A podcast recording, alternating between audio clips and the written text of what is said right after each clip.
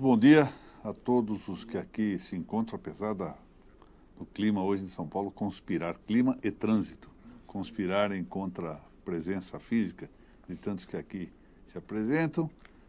Muito bom dia também a todos aqueles que nos veem pela via eletrônica para mais um programa desta série de atividades acadêmicas, registros sobre registros, comentários e glosas de textos publicados inauguralmente no site da Uniregistral. Eu agradeço mais uma vez o patrocínio que é dado a esta nossa série pela Uniregistral, a cujo reitor, meu estimado amigo e compadre, desembargador Zé Renato Nalini, agradeço também pela presença muito honrosa aqui entre nós. E os meus cumprimentos também e agradecimentos ao presi diretor, presidente da Arisp, Dr. Francisco Raimundo. Ao final da nossa explanação, como já se tornou hábito, vamos sortear seis exemplares de livros. Para os que estejam inscritos na base de dados do EAD, com assistência de ao menos, ao menos cinco aulas. Essa, essa inscrição na, na base de dados ela é gratuita. Há, há mais de, de 600 e tantas pessoas que se inscreveram, mas eh, não basta a inscrição para participar do sorteio. É preciso que assista pelo menos a um número mínimo de aulas. Nesse caso, menos de 5% das aulas. Até Serão três obras: Tribunal da Alçada Criminal, um livro muito interessante, histórico, do saudoso tribunal que cuidava, é, era a altura em número de, de, de, pessoas, deixando de lado, não, não faço nenhuma avaliação aqui de qualidade, mas em número de pessoas era o maior tribunal especializado em direito penal do mundo. Interessante isso. E dele foi presidente doutor Renato Nalini.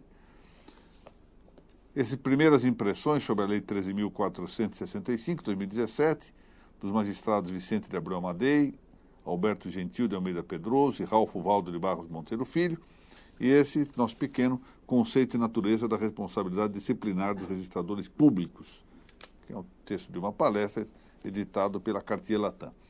Para aqueles que, durante a nossa exposição, compartilharem publicamente pela página do Facebook,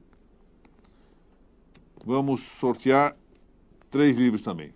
Ainda uma vez, essas primeiras impressões sobre a Lei 13465, 2017, livro editado pela Arisp, e os dois tomos da série Registros sobre Registros, que estão aqui. Matéria editada pela Primos de Descalvado. Muito bem. Eu também queria mencionar que está no prelo, obra da editorial Lepanto, o primeiro tomo do Notas sobre Notas. Hoje o Conde Júlio justificadamente não estará aqui, a doutora Amanda também não está, mas é, estão mantêm-me informado de que está realmente no prelo e provavelmente até o dia 10 de novembro já estará o livro em nossas mãos. O nosso tema em continuidade é relativo à unitariedade da matrícula. E a exposição de hoje, desse registro sobre registro número 108, constará, na verdade, de duas partes bastante distintas. Numa delas, ainda prosseguindo aquela mostra de que a, a matrícula corresponde a uma certa espiritualização dos meios físicos com que a propriedade era propriedade imobiliária era demarcada em tempos anteriores. Ou seja, é, como eu tenho afirmado no início, a matrícula veio a substituir, espiritualizando, aquilo que fisicamente se realizava, materialmente, corporeamente se realizava.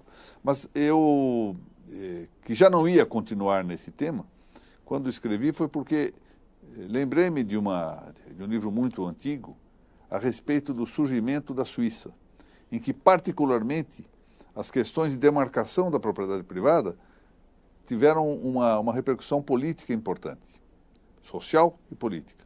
E eu resolvi trazer isto à, à baila como um elemento a mais adicional para reforçar esse entendimento de que a matrícula tem uma função política, que nem sempre se nota. E na sequência trataremos, começaremos a tratar então da, da matrícula, ou seja, do nosso fórum real, tal como ele é, consta da nossa legislação e alguns dos problemas que, que dizem respeito a esse tema. Vamos lá. A matrícula Fórum Real, conforme estamos já há duas ou três aulas dizendo insistentemente, ocupa uma função, exerce uma função que é substitutiva das antigas formas de defesa material, ou seja, as paredes, os umbrais e as muralhas. Eu aqui eh, reitero aquilo que lhes disse: a descoberta das paredes representou uma, uma, uma grande revolução. Ou seja, os homens podiam dormir já à noite, sem precisar ficar na guarda da, da sua família, do seu gado, da, da, sua, da sua propriedade imóvel, em tempos muito antigos. Ou seja, fazer a parede significava colocar sob alguma proteção, demarcar essa proteção. É a mesma coisa, agora um tanto mais misticamente se deu com os umbrais e mais fisicamente, mais claramente com as muralhas. Essas defesas materiais guardavam de logo as propriedades privadas e em seguida as próprias cidades. Na verdade, eh, inicialmente guardavam as famílias, depois algumas famílias que se reuniam, a comunidade vicinal, e depois, mais amplamente, como ocorre com as muralhas, guardavam cidades inteiras. Mas, indo além disso, o Fólio Real é ainda uma fonte de recrutamento e de expressão da consciência individual e política da territorialidade. Lembremos isso.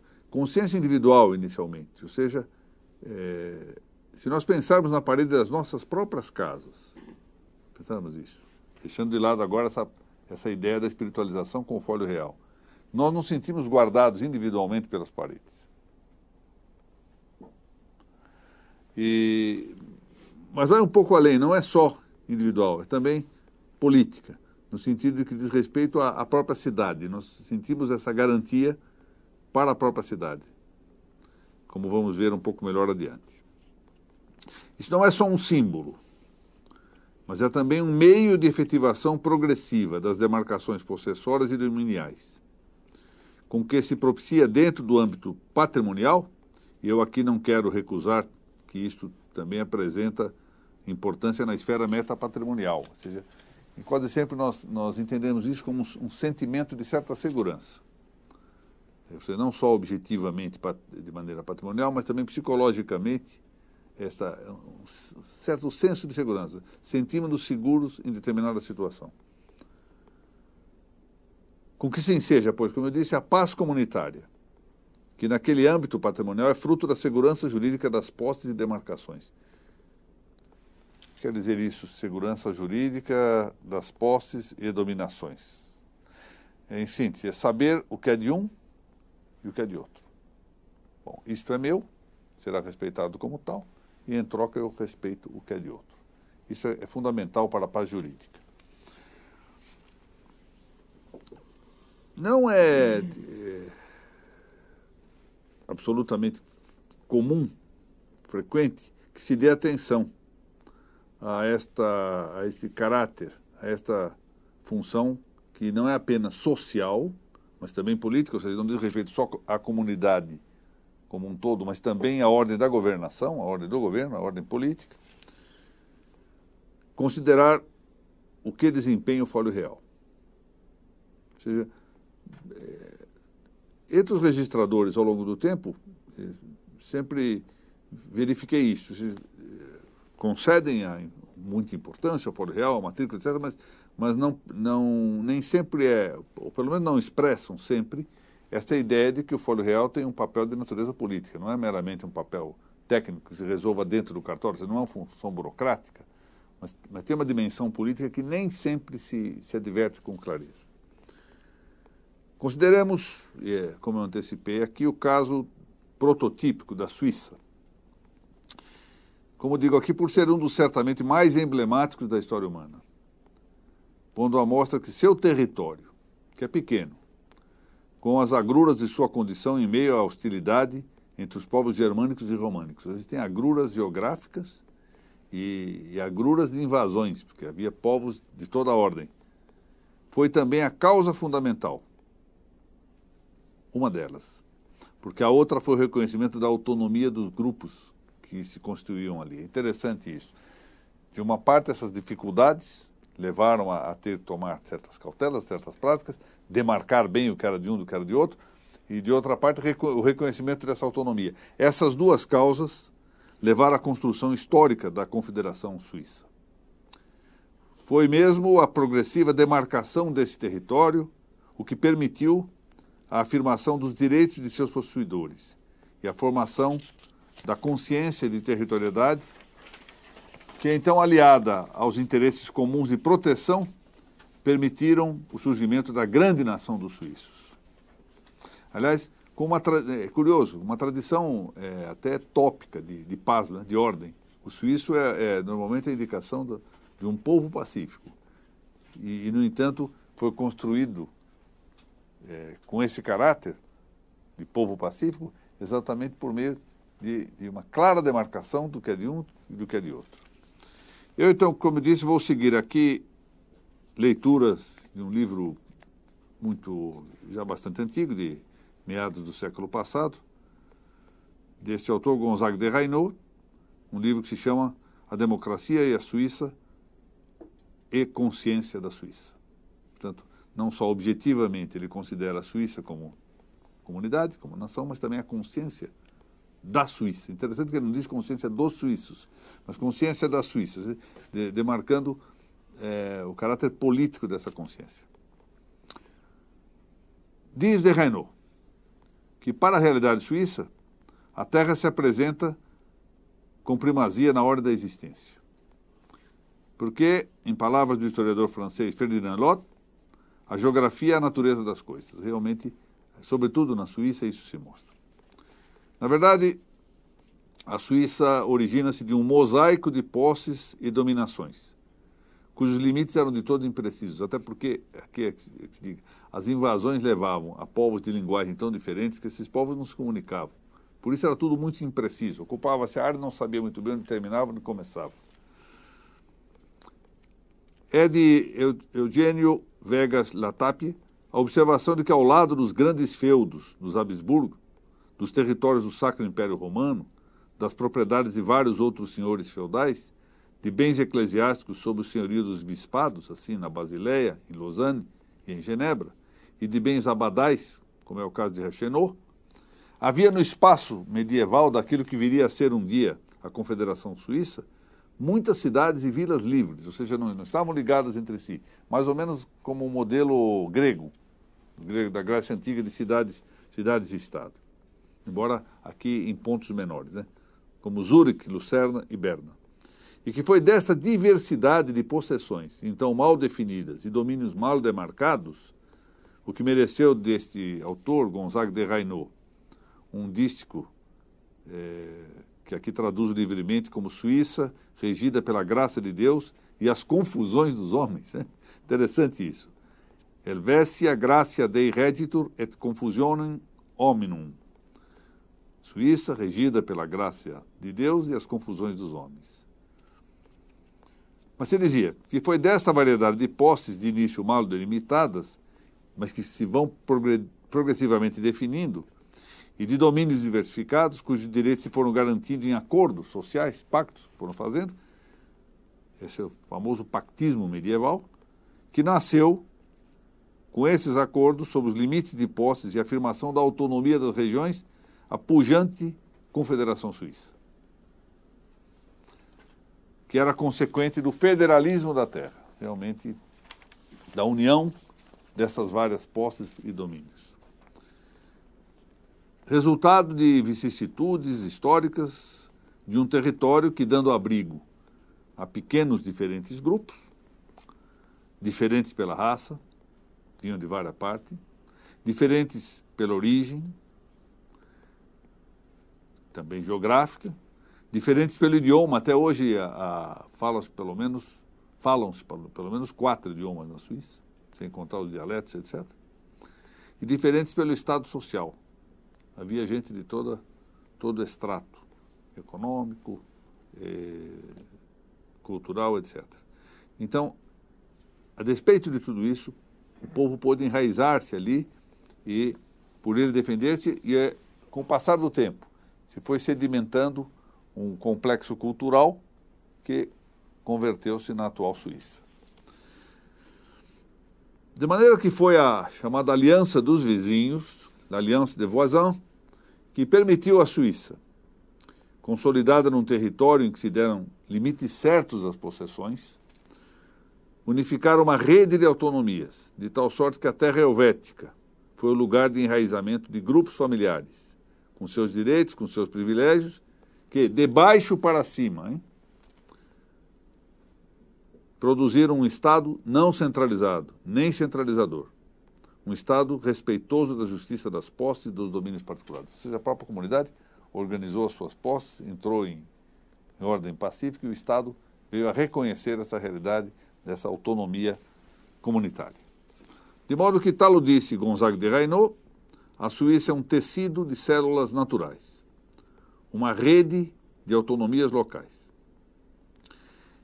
E tudo isso se deve a que seu, como ele diz muito bem, mosaico de lugares, mosaico de sites, tanto forçado, premido por necessidades comuns, quanto nutrido de sentimentos também comuns, edificou ao longo do tempo uma consciência nacional. Foi se formando até que se chamou consciência nacional. Tal é a lição da terra, matriz das autonomias locais da Suíça, um exemplo histórico da função política que emana das demarcações territoriais. Quer as demarcações corpóreas, por exemplo, aquela que é feita por marcos, por valas, por paredes, por umbrais, por muralhas, quer as incorpóreas, o fólio real. Eis a passagem, portanto, de uma coisa para outra. Com que então se asseguram e protegem, distinguindo-os os domínios e as possessões, que são de uns, e as possessões e domínios, que são de outros. Ah, agora, por esses dias, eu, eu ouvi a notícia de um livro, que ainda não tive a ocasião de ler, que parece reiterar algo que eu vi quando estive recentemente num congresso da Bahia. Surgimento de uma ideia de uma propriedade à margem do direito constituído. Né, nós conhecemos a uso capião, que seria possível a aquisição pela, pela posse durante determinado tempo, com determinadas condições, e, de certo modo, está à margem do sistema formalizado, mas não do sistema jurídico vigente. Não. Agora surge a ideia de uma terceira situação. E aqui é preciso distinguir que esta aquisição informal da propriedade, que não se dará, segundo aparentemente eu, eu vi sustentado isso na, na, em Salvador, mas não li o livro, como acabo de dizer, correspondente, se faria à margem da uso capião e à margem do sistema formalizado. Então se cria agora, na, na verdade, um terceiro sistema. É uma, um quadro totalmente diferente deste da Suíça, porque no da Suíça não havia legislação. Os costumes é que fizeram gerar o direito positivo. Agora não, agora nós temos uma legislação. Criar algo fora da legislação para competir com ela é realmente próprio, em princípio, de uma informalidade que caotiza, que anarquiza o sistema jurídico. Um pouco diferente da situação é, que estamos referindo aqui. É assim muito fácil compreender que, embora avise o registro imobiliário, sobretudo, a organização da propriedade privada, esse é o seu fim principal, sua finalidade não seja só, nem principalmente particular, ou seja, a organização da propriedade privada, privada esse é o fim principal, mas é, não é por isso que a, essa finalidade é principalmente particular. Ela não visa, por exemplo, é, o registro não visa, por si só, com essa organização, favorecer o doutor Ulisses, favorecer a Laura, o doutor Rodrigo, o doutor Valdecir, etc., mas visa a favorecer a própria comunidade embora seja organizando propriedade particular. Portanto, tem uma finalidade, sobretudo, coletiva. Sobretudo, um fim político. Ou seja, atende ao bem comum. Por isso que pode falar aqui em bem comum. Em bem comum da própria coletividade. Nós podemos ter bens comuns sobrepostos. Ou seja, é, podemos ter um bem comum da família, um bem comum da, da comunidade vicinal em que vivemos, um bem comum eh, da cidade menor em que vivemos e é um bem comum maior. Aqui é um bem comum geral, comunitário, de toda a comunidade. Que é, é esse bem comum aqui nesse particular? É que pela ordem, pela ordem, ou seja, dando unidade à pluralidade, pela ordem das dominações, possamos fomentar e preservar a paz das cidades. Pela definição dos domínios, a tranquila segurança, que só pode advir de uma reta ordenação das coisas. Das coisas desordenadas não se retira a paz, nem se retira tranquilidade alguma, segurança alguma. Bom, diante desta exposição, é, e aqui para concluir essa, essa temática que já vem de, de aulas anteriores, eu me pergunto e digo aqui, ai de nós, não é? Como é possível que em nossos tempos haja tantos que não pareçam compreender muito a importância política dos registros imobiliários? Não há praticamente dia que não me chegue notícia de alguém atacando, eh, às vezes mais explicitamente, outras vezes sobre, sobre a, nessa hora reaparece a palavra cartório. E não se sabe muito bem se esse conceito está estandardizado e, e isso quer dizer uma coisa diferente do que são as, as entidades notarial e registral, mas o fato é que reaparece a palavra cartório, sempre com crítica de temos que extinguir esta burocracia. Ou seja, perdeu-se a, a, a, noção dessa consciência, dessa, dessa importância política, no melhor sentido que a palavra deve ter e manter, que, que pode ser é, recolhida da atividade do, do, dos registros imobiliários, tanto quanto também das notas. Né? Que haja ainda quem lhes proponha a extinção, é dizer, a entrega de suas funções a uma de duas coisas. A instabilidade própria dos mercados. Entregar aos mercados, pura e simplesmente.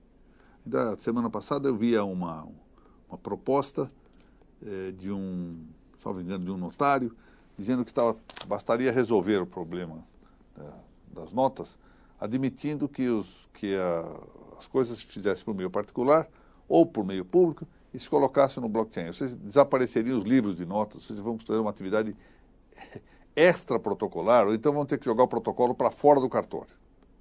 Desaparecendo, portanto, é, esse sentido de que as, as notas são feitas ali mesmo.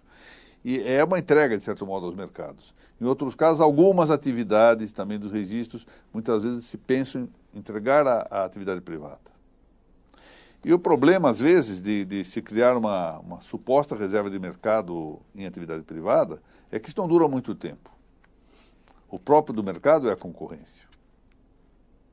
Então abre-se para uma entidade particular, às vezes com muito boa vontade, com muito boas intenções, destas, entretanto, que objetivamente emparedam o inferno.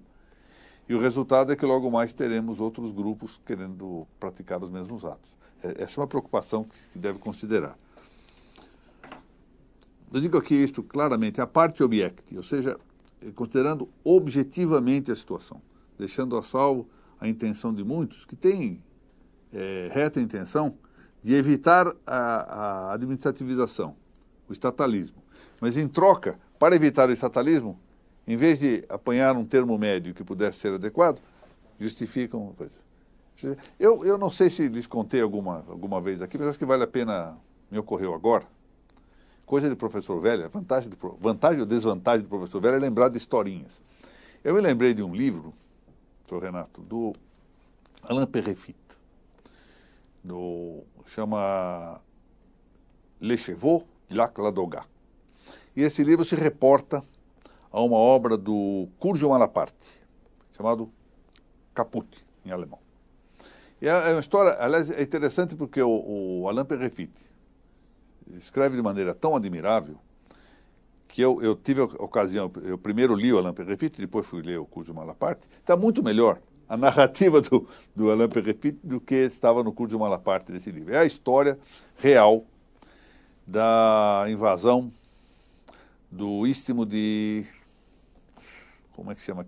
É, Cairola, alguma coisa assim, que na, na, na, região do lago de Ladoga, em português, que então era da Finlândia. Ela perto de São Petersburgo, ora pertence à Rússia, ora pertence à Finlândia. Eles tinham problemas lá. Atualmente parece que está, entendem que é da Rússia. E os, o, o exército soviético havia cercado a região. Quando os sapadores do, do exército finlandês atearam fogo na, na, na floresta. Ao, ao tearem fogo na floresta, os cavalos, que era uma cavalaria, precipitaram-se correndo na, no lago. E ao se precipitarem correndo no lago, descobriu-se um barulho seco e o lago se congelou. É interessante isto. Ou seja, com, com o calor produzido pelos animais que entraram na água, o lago se congelou. E diz que no dia seguinte, era um, um espetáculo monstruoso, horrendo, com os cavalos, alguns encarapitados uns sobre outros, todos congelados e mortos com os olhos esbugalhados.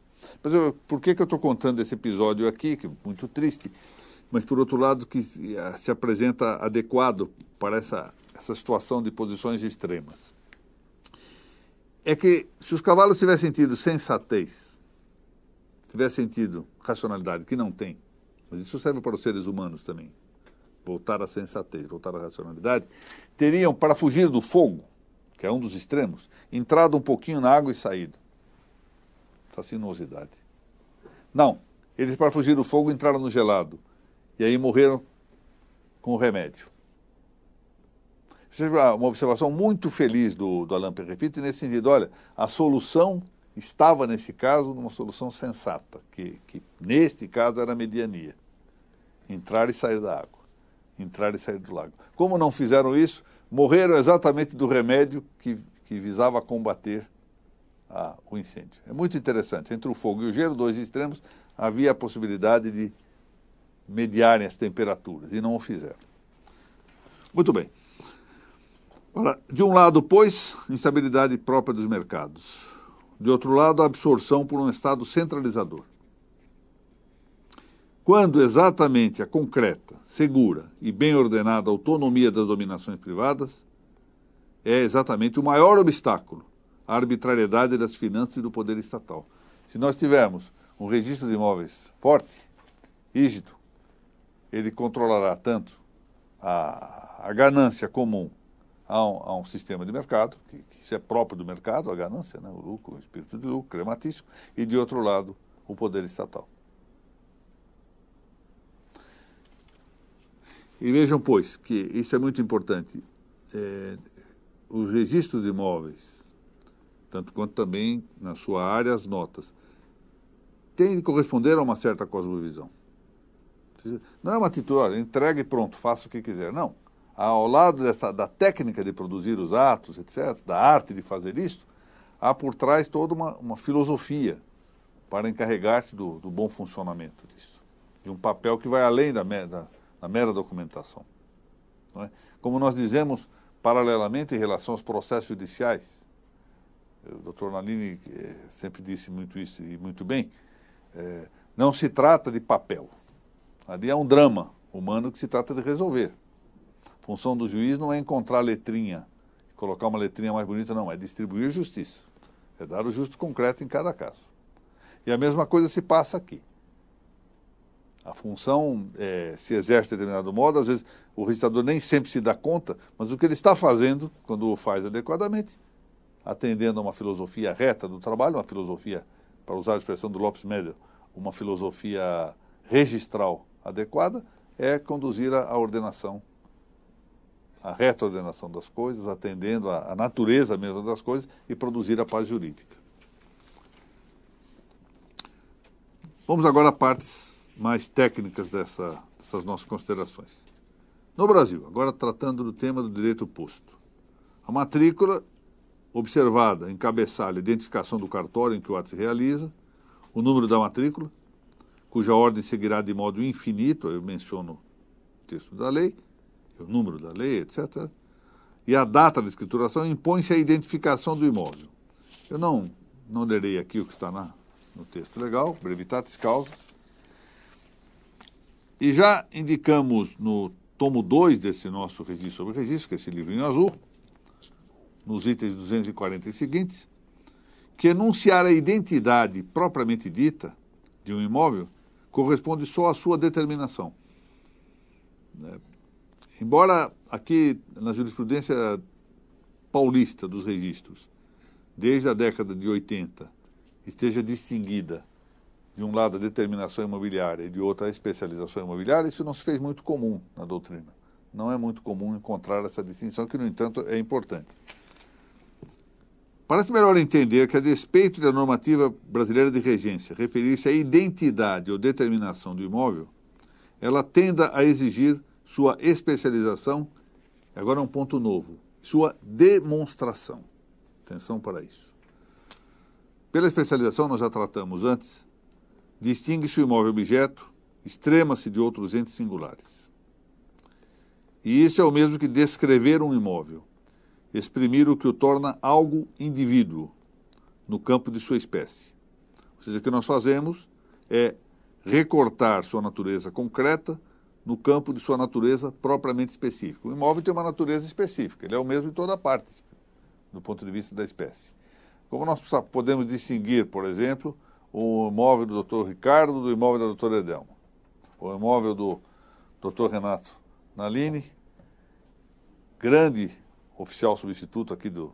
É o filho do doutor Renato Nalini, do nono rede de imóveis, do, do imóvel do doutor Valdecir. Bom, agora já não é pela natureza específica. Como nós não distinguimos, vamos ver aqui um exemplo adiante, é, dois seres humanos por sua natureza específica. Quando dizemos, por exemplo, que o homem e a mulher têm a mesma dignidade, tem a mesma dignidade na espécie, é a mesma espécie humana. Agora, concretamente, nós vamos ter então a natureza individual o que é um, o que é outro. Então nós recortamos a natureza concreta dentro da natureza propriamente específica. Ou seja, ter uma natureza concreta significa estar subordinado a essa natureza específica. Não perde a natureza específica com a concretização individual. Então, como exemplo que eu dou aqui, pode exprimir-se quem foi Alessandro Manzoni, meu autor predileto, ou quem foi Chesterton, duas naturezas concretas, singulares e individuais, distinguindo-os no conjunto de outros entes humanos, que são aqueles que integram a mesma natureza específica, natureza da espécie animal racional. Embora não se trate com a identidade do imóvel a que se refere a Lei Brasileira 6.015 de uma definição em sentido próprio, por não ser mesmo viável é, definir indivíduo algum, não é possível definir o indivíduo. O indivíduo é inefável, ou seja, ele não é definível. Sua descrição, isto sim, de algum modo, sentido lato, pode reputar-se uma quase definição. Claro que, que eh, nós podemos, de algum modo, quase definir pessoas, não é? Põemos uma pessoa e dizemos, ah, tem tais características, assim, assim, assim, assado. E muitas vezes nós reconhecemos, só, sem, sem conhecer fisicamente a pessoa, da descrição que nos é feita, e quase definimos, entendemos. Mas é, muitos de nós já provavelmente já, já tivemos essa experiência de nos perguntarem como é alguém e nós temos dificuldade até de expor, dada a complexidade. Ah, nós próprios não nos conhecemos inteiramente. Verdadeiramente, só Deus nos conhece inteiramente. Nós não, não nos conhecemos. Quanto mais as outras pessoas, dado o, o, o misterioso que é a vida interior dos seres humanos. Não é? Então, há uma quase definição com a descrição, mas não é definir. Mas se isto calha bem, isto serve para todos os indivíduos, até mesmo coisas materiais. Mas isto, se isto calha bem ao étimo de definir, ou seja, a origem da palavra definir, que vem do latim de mais finire, ou seja, por limites, expressar termini, porque a descrição de imóveis comumente exprime lindes, termos, limites, não é isso mesmo que nós fazemos? Ela apenas responde ao codicite, ou seja, ao que é um dado imóvel. Mas não esclarece algo que também se reclama do registro imobiliário, que essa é a novidade que eu vou referir aqui. A demonstração do imóvel. Que é demonstrar o imóvel? Confirmar sua existência real. Eis aqui. O doutor Renato Nalini e eu estávamos na equipe do desembargador, saudoso desembargador Silvio do Amaral, quando fomos fazer uma correição, não sei se ele se há de lembrar, lá em Guarulhos. Lembra que nós fomos fazer uma correição no segundo Rio de Guarulhos? E lá eu descobri uma matrícula em que tinha havido, nós descobrimos, uma matrícula em que os desfalques sucessivos levavam à existência, existência da matrícula sem coexistência do imóvel. Já não havia mais imóvel. Esse fato não é, não é inédito no Brasil. E, e não é próprio também da realidade brasileira uh, Arthur Nussbaum fala no livro do Tratado de Direito Imobiliário dele, exatamente de um caso na Alemanha em que havia um fólio real para imóvel inexistente. Sucessivas segregações de parcela dos imóveis, então, levaram a que o imóvel já tivesse esgotado. Mas por um erro de descrição continuava vigente a matrícula se referindo ao imóvel que não existia. Aqui nós tivemos, salvo engano, foi em Cajamar, doutor Renato, nós tivemos desaparição de um imóvel. Pode ocorrer. Como pode também surgir imóveis novos e desaparição, por exemplo, com, com avulsões, aluviões, etc., formação de ilhas. Muito bem. Mas o que importa aqui não, não é por si só o fenômeno da aparição ou desaparição de, de imóveis.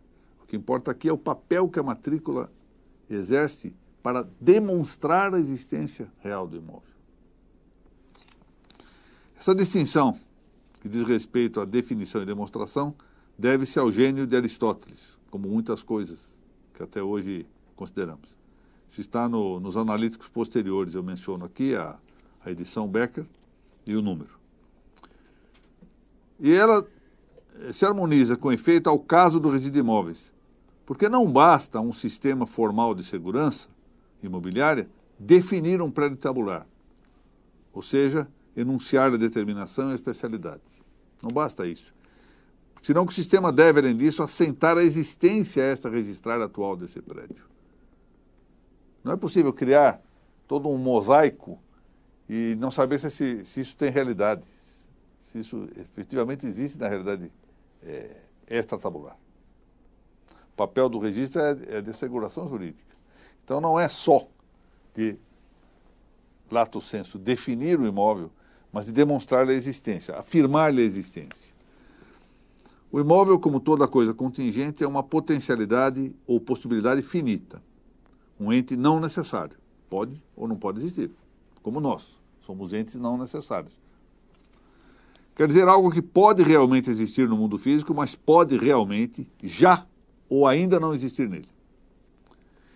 E por dotar-se de uma virtualidade finita, cada imóvel num registro que se justifica pela dação de segurança jurídica, porque seria coisa diversa se nós estivéssemos tratando aqui de um cadastro burocrático. Aí mostra mais uma vez a, a diferença que há entre um registro jurídico, que tem função de, de assegurar, e um mero cadastro informativo.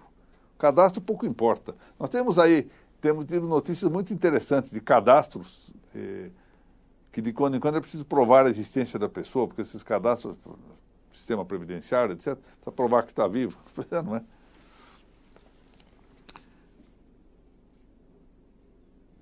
Então, como eu dizia, por dotar-se de uma virtualidade finita, cada imóvel, num registro que se justifica pela dação de segurança jurídica, este é o ponto, deve ter sua existência real afirmada no tempo presente de uma inscrição com eficácia vigorante. Não cabe ao registro inscrever imóveis que já ou ainda não tenham existência física real.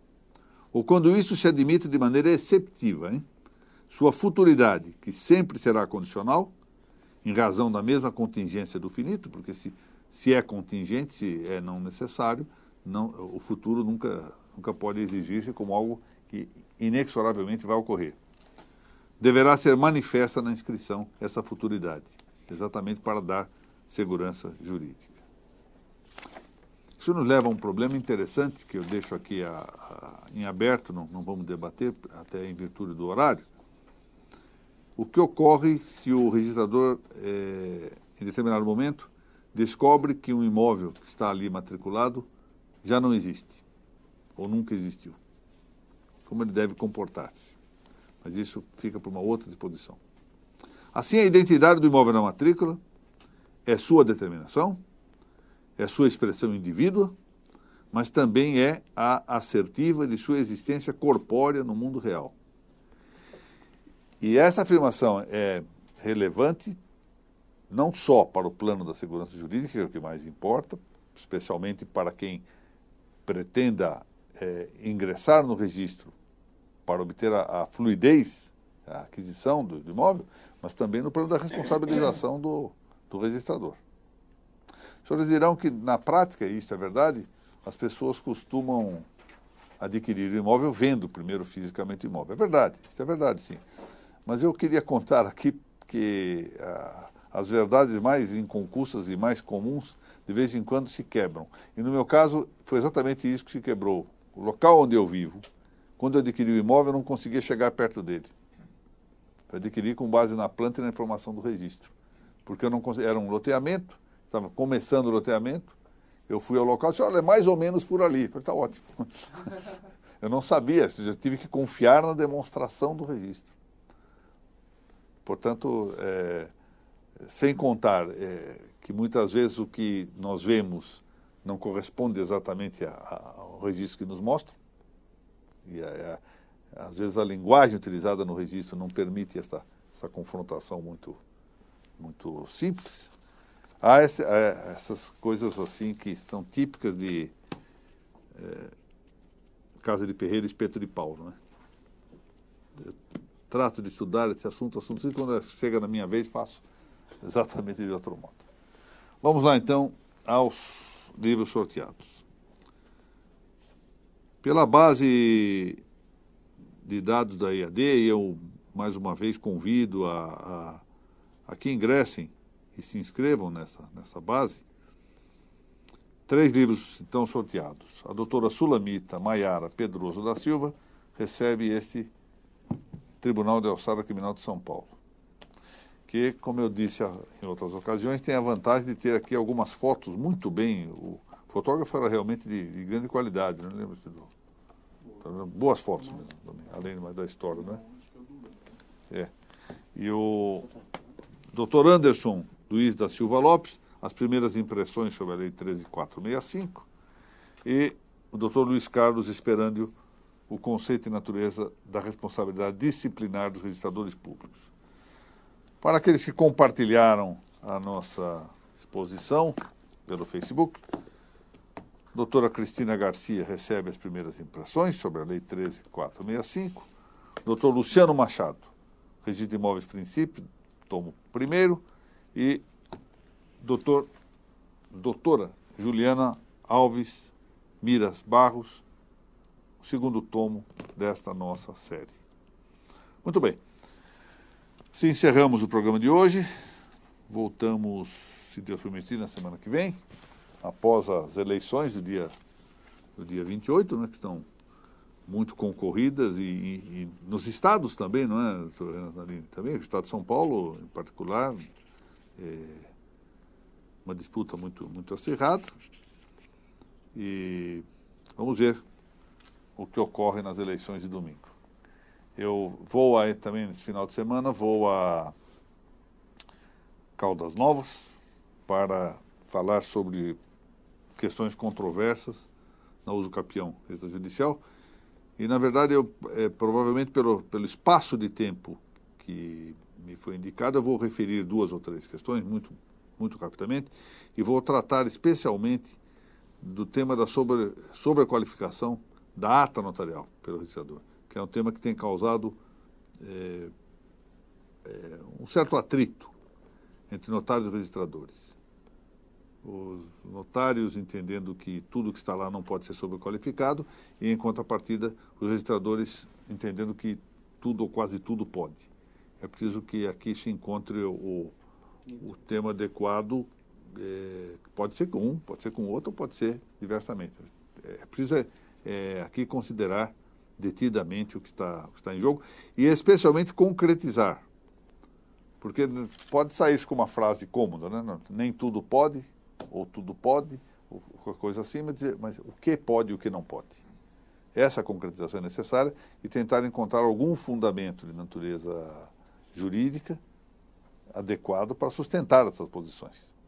Do contrário, nós vamos continuar só alimentando esses entrechoques e causando uma pluralidade de vistas no país inteiro, um país imenso, com, com muita variedade de posição, sem que haja fundamentação adequada. Então, vamos começar a tentar uma, uma solução para isso. É claro que isso não é, é, muito pouco provável que seja tarefa de uma pessoa só. Ou seja, vamos lançar essas bases e verificar ao longo do tempo, com, com maiores aprofundamentos, retificações, resultados mais fecundos para o bem das atividades, que devem consertar-se com C, mas para isso muitas vezes tem também de consertar-se com S.